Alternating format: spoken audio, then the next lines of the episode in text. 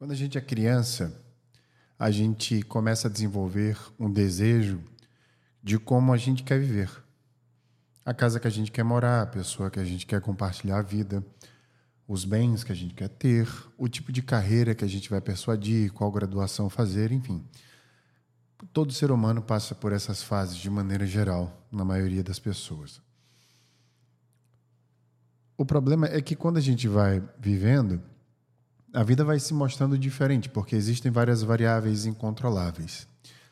E essas variáveis incontroláveis, elas fazem com que a gente tenha que tomar decisões. E a gente não é ensinado a tomar decisões. E eu quero fazer um ponto interessante aqui. Se a gente a vida da gente, na verdade, é baseada na qualidade da decisão que a gente toma, por que, que a gente não qualifica a forma que a gente decide? Por que, que a gente não, na maioria das vezes, estuda como decidir? Já parou para pensar nisso? Eu tenho que decidir qual tipo de comida eu vou comer, qual tipo de roupa eu vou usar. Eu preciso decidir as pessoas que eu vou me relacionar, eu preciso decidir os livros que eu vou ler, o que eu vou estudar, os horários que eu vou dormir ou treinar, se não, etc. E é engraçado porque isso naturalmente acontece devido a esse sistema de recompensas que o cérebro possui e que analisa sempre risco e recompensa. Então, o tempo inteiro, você e eu estamos decidindo qual o risco e recompensa das coisas. Aqui mora outro problema. Na hora que a gente vai decidir os riscos e as recompensas das coisas, a gente começa a dar maior peso na recompensa. Por isso que a gente toma muita decisão imediatista, porque a recompensa pela secretação, por exemplo, de dopamina, que é o neurotransmissor do prazer, uh, é algo muito forte, é na hora que a gente vai ganhar aquilo. Isso normalmente acontece quando a gente vai decidir algo que vai fazer naquele momento. Então, a gente decide comer um prato que vai nos dar mais prazer do que necessariamente mais saúde. Por quê? A gente foi ensinado de uma maneira natural a olhar para a recompensa. Por isso que muita gente tem problemas financeiros porque olha mais para a recompensa, quer comprar aquele objeto, ter acesso àquela viagem, enfim. E acaba gastando mais do que pode, porque está olhando a recompensa. Eu fiz uma, um tipo de pensamento muito interessante hoje. Não fiz, mas eu tive. Uh, de forma natural, eu comecei a pensar que a gente deveria, na verdade, passar mais tempo analisando os riscos. Me parece um pouco chato de primeira, né? A gente pensar, tá, vou fazer uma viagem para tal país, deixa eu analisar primeiro os riscos. Quando a gente pensa em fazer a viagem para um outro país, para quem já viajou para outro país, ou para outra cidade que seja, a gente começa a analisar as recompensas. Vou conhecer esse lugar, eu quero comer essa comida, vou falar esse idioma, eu vou visitar um parente, eu vou. Enfim. Uh, isso nos prende à recompensa. Aí a gente vai ver como a gente vai fazer aquela recompensa acontecer. E aí a gente começa a trabalhar e ter esforços para aquela recompensa existir. E se a gente fizesse o contrário? Quais são os riscos de eu viajar? O que pode acontecer caso eu viaje, que pode me trazer riscos que não são prazerosos ou que podem, a longo prazo, impedir que eu tenha uma vida melhor? Quando eu comecei a pensar nisso, eu cheguei à conclusão de que eu posso melhorar a qualidade das minhas decisões se, ao invés de eu tentar ampliar a recompensa, eu tente diminuir os riscos. Então, a viagem que para a maioria poderia ser para Disney, ela pode virar uma viagem para o Chile, ou de Maceió para Recife, ou de São Paulo para Campos do Jordão, enfim. Eu começo a, ao invés de não fazer algo ou fazer algo de maneira amplificada o que eu tenho na mão, a gerenciar esses riscos. Agora, vamos levar para a carreira, por exemplo. Ao invés de querer trabalhar em um lugar desse jeito, daquele, que tem um salário desse jeito, daquele, por que, que a gente não analisa pela perspectiva do risco? O que é que eu preciso fazer? Quais são as coisas mínimas que precisam estar endereçadas? E aqui mora algo super interessante. Quando a gente analisa a decisão pelo risco, ao invés de aceitar o emprego por aceitá-lo, a gente começa a ser mais exigente, olha. Então, ao invés de olhar o valor do salário ou quantas vezes eu vou ter que trabalhar, quantas horas por dia, etc., eu começo a olhar, peraí, será que eu vou me sentir bem aqui? Será que eles vão me respeitar? Será que eu posso crescer nessa empresa? Estou analisando os riscos. Isso não são recompensas. Isso é o básico, é o mínimo. Ontem eu passei menos de 24 horas em São Paulo. Eu fui fazer um workshop chamado Neuroscience for Leadership Neurociências para Liderança. E eu conheci muita gente interessante. Uh, eu acredito que eu tenha ministrado esse workshop para mais de 10 países diferentes, sendo uh, transmitido lá de São Paulo, que tinha uma galera enorme de São Paulo, de uma empresa multinacional chamada Racket, que é uma empresa de uh, bens de consumo, como a Unilever, por exemplo, é. E na conversa que eu tive com eles, eu caí muito em cima da questão de como a gente ignora o fato uh, que somos uma parte do todo. Isso quer dizer que a gente perde muita autonomia e autenticidade quando a gente se entrega para um trabalho, para uma empresa. Fiz vários exercícios durante essas duas horas de workshop, uh, onde eu perguntava e questionava, caso eles fossem demitidos, por exemplo, como eles iriam se sentir sobre quem eles são. E nota-se uh, um pouco de desespero com esse exercício. Tem um exercício muito interessante que eu fui convidado a fazer uma vez, que é imaginar o meu próprio enterro. E eu quero que você faça a mesma coisa agora. Imagina o seu próprio velório. Seus amigos, seus familiares, enfim, você pode estar há muitos anos, uh, inclusive do momento uh, que você está vendo agora. O que é que você quer que as pessoas falem para você durante aquele momento? Que você foi um excelente funcionário, um é, exímio empreendedor, ou ah, você quer que fale coisas sobre a tua personalidade? Sobre como você foi uma pessoa bondosa, carinhosa, atenciosa, generosa. Ah, e aqui, de novo, mora a decisão de riscos e recompensas. Eu fiquei muito tocado com esse exercício, porque na hora que eu comecei a fazer, eu comecei a pensar na minha própria vida. E eu acho que isso tudo que eu falei tem a ver com uma coisa. E uma coisa só. E eu fico realmente muito tocado em falar isso. Uh, eu acho que essa semana eu tive um insight muito poderoso sobre o meu próprio trabalho. Eu não eu não melhoro o seu trabalho através da minha mentoria ou dos meus cursos ou das minhas aulas, enfim. Eu não faço você performar melhor, eu não faço você ser promovido. Eu não uh, eu não consigo fazer com que através dos meus podcasts e posts e afins você uh, de alguma forma tenha um desempenho melhor no seu trabalho. Isso não é verdade. O que eu faço é melhorar a tua visão sobre o teu estilo de vida. E eu acho que eu cheguei a uma conclusão muito importante. O meu trabalho melhora o teu estilo de vida. Quando você entra no carro e me escuta, enquanto você vai para uma outra cidade ou para o seu trabalho, quando você vai para a academia e me escuta, quando você vai correr e me escuta, ou quando você escuta no, me escuta no teu celular ou na tua casa, enfim, eu estou te convidando a repensar o estilo da vida que você tem. E é sobre isso que eu quero falar hoje. É sobre voltar no passado e pensar em todas as vezes que você decidiu pensando nas recompensas e o quanto isso impactou no estilo de vida que você construiu e tem hoje. Não necessariamente seja o estilo de vida que você mereça neste momento. E talvez por isso você me escute tanto para poder pensar em mudá-lo. Eu conheço muitos empresários e executivos muito bem-sucedidos que têm um estilo de vida que eles não estão satisfeitos. Essa semana eu conversei com algumas pessoas e eu, ah, talvez esse insight tenha vindo delas. Pessoas que eu vou mentorar, inclusive, que tenho certeza que estão me escutando agora, porque sempre escutam meu podcast.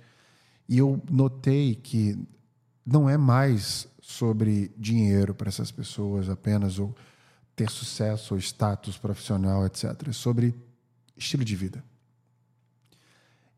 E acredite, estilo de vida ele é inerente a, e independente de classe social. Por quê? Porque você pode ter um estilo de vida sendo uma pessoa desfavorecida ou uma pessoa favorecida dentro das suas limitações. E eu falo com a propriedade de quem viveu e navegou em diferentes classes sociais. É, e eu sei que quanto mais a estrutura financeira você tem, melhor, a maior a probabilidade de você ter um estilo de vida melhor. Entretanto, a ciência fala duas coisas sobre ter estrutura financeira. A primeira é que existe um valor mínimo, eu já gravei um, um podcast apenas sobre isso, para que você tenha uma felicidade em relação aos acessos que você tem com esse dinheiro.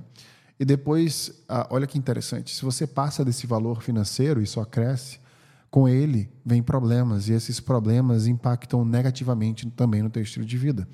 É como se para a ciência, analisando o comportamento das pessoas, eu já falei que dor não se mede, porque uma pessoa rica com depressão tem uma dor similar a uma pessoa pobre que está passando por problemas financeiros. Similar que eu falo em termos de não ter uma vida boa. E acredito porque eu, não apenas por isso, fui pobre e tive problemas mentais durante um certo período da minha vida, como burnout, próprio flerte com a, com a depressão. Inclusive, quando eu morava na China, engordei 40 quilos. Mas a própria ciência, através de grupo de controle, faz essa sugestão. Então, o que eu quero trazer para você aqui é que, independente de quanto você tem na conta bancária ou quanto você ganha todo mês, o que você está buscando nesses cursos, nesses podcasts, nas pessoas que você segue no Instagram no LinkedIn e esse desenvolvimento contínuo que você tem, essa aprendizagem, no final do dia, não seja cego. Não é sobre dar mais resultado. Não é sobre ter mais saúde. Não é sobre ser um pai melhor ou um parceiro ou uma parceira melhor. É sobre ter um estilo de vida que você pode dormir e acordar se sentindo bem. Quando eu falo isso, e para mostrar para você o quão importante isso é, a minha intenção é que você saia, deixe este podcast e eu quero que você mapeie o seu estilo de vida. Eu quero que você anote numa folha em branco um título, Meu Estilo de Vida. E eu quero que você escreva uma carta descrevendo o que é esse estilo de vida. Descrevendo quais são as suas rotinas, o que você faz nela. Tudo no presente. Depois eu quero que você faça outra carta, descrevendo uma despedida de como se você tivesse de fato fazendo esse exercício uh, de um velório. Se você tivesse partido, como é que você gostaria que as pessoas te enxergassem nesse dia, te lembrasse depois da sua partida?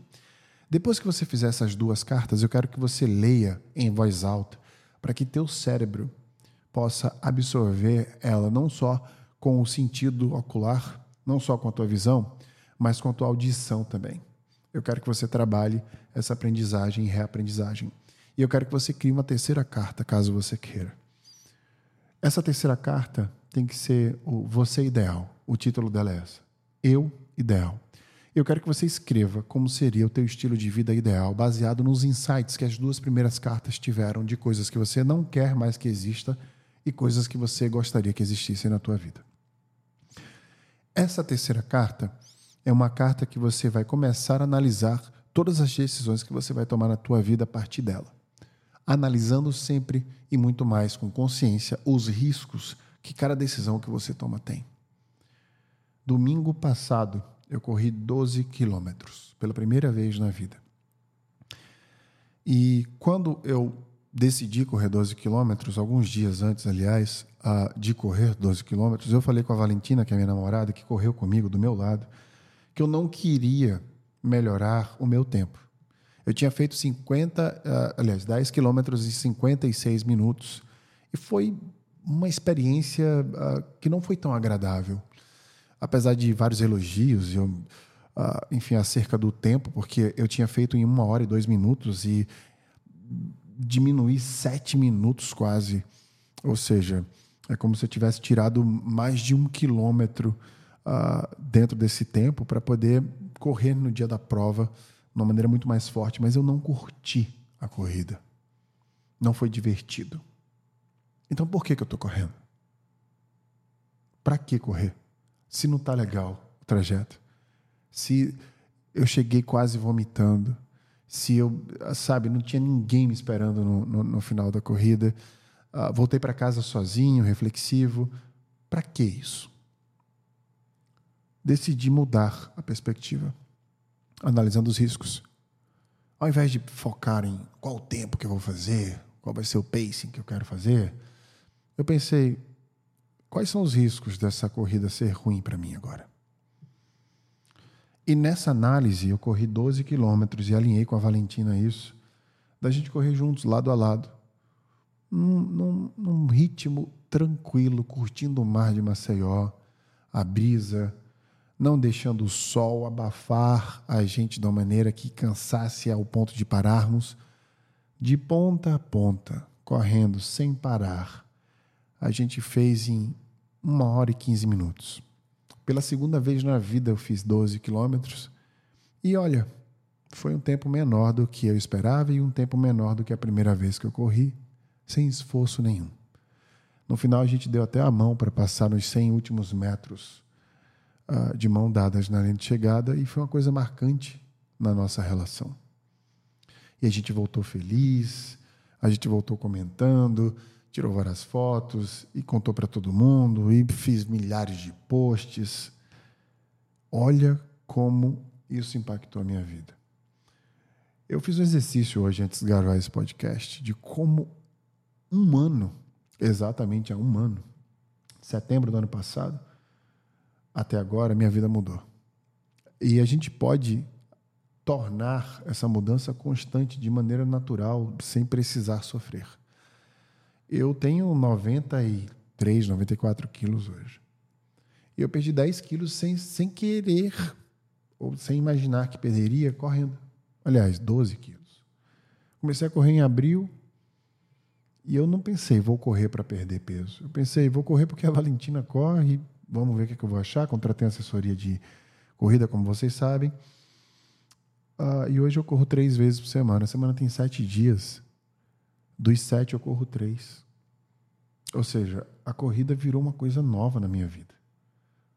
Mudou meu estilo de vida, a forma que eu vivo, me relaciono com pessoas, o, sabe, pensar que eu posso viajar para qualquer lugar do mundo e quando tiver uma corrida eu vou correr. Eu comprei um tênis novo, roupas novas para correr. Olha que legal, olha que coisa nova, que sentido novo dei à minha vida. E é engraçado que as pessoas que eu jogo tênis falam: Nossa, você está muito mais ágil por conta da corrida. Corrida me fez pensar melhor, dormir melhor, torna meu dia diferente quando eu corro, eu me sinto diferente, assim como o tênis também faz isso. Eu não sinto mais vontade de fazer tantas outras coisas que eu sentia que impactavam negativamente a minha saúde, como comer coisas que eu comia sem pensar, dormir tarde vendo filme ou procrastinar, por exemplo, porque eu entendi que naturalmente eu comecei a investir em mudar meu estilo de vida. Eu amo café, amo café. Então eu tenho uma cafeteira que quando eu acordo eu olho para ela e fico apaixonado em tirar meu café dela. Eu amo filmes, então eu tenho um projetor que projeta filmes na parede do teto e eu fico deitado assistindo. Eu amo essa experiência. Eu faço uma pipoca e fico ansioso, animado, aliás, para poder curtir esse momento. Eu adoro praticar esportes, então eu tenho uma roupa bonita para ir para o tênis, porque eu gosto de me apresentar e viver aquele momento. Eu adoro correr, eu gosto de ir para academia, eu amo cozinhar. Almoço e janta para mim é uma coisa sagrada. Então eu vou fazer o meu melhor, vou investir em equipamentos dentro do que pode ser feito para poder eu cozinhar uma maneira que me dá prazer. Eu sei, eu tenho vários privilégios, mas eu quero que essa filosofia se leve, como o próprio estoicismo fala, para pessoas que independem de classe social. Porque uh, eu lembro quando eu morava numa favela que eu buscava fazer coisas que me preenchiam e impactavam meu estilo de vida. E isso me tornava feliz.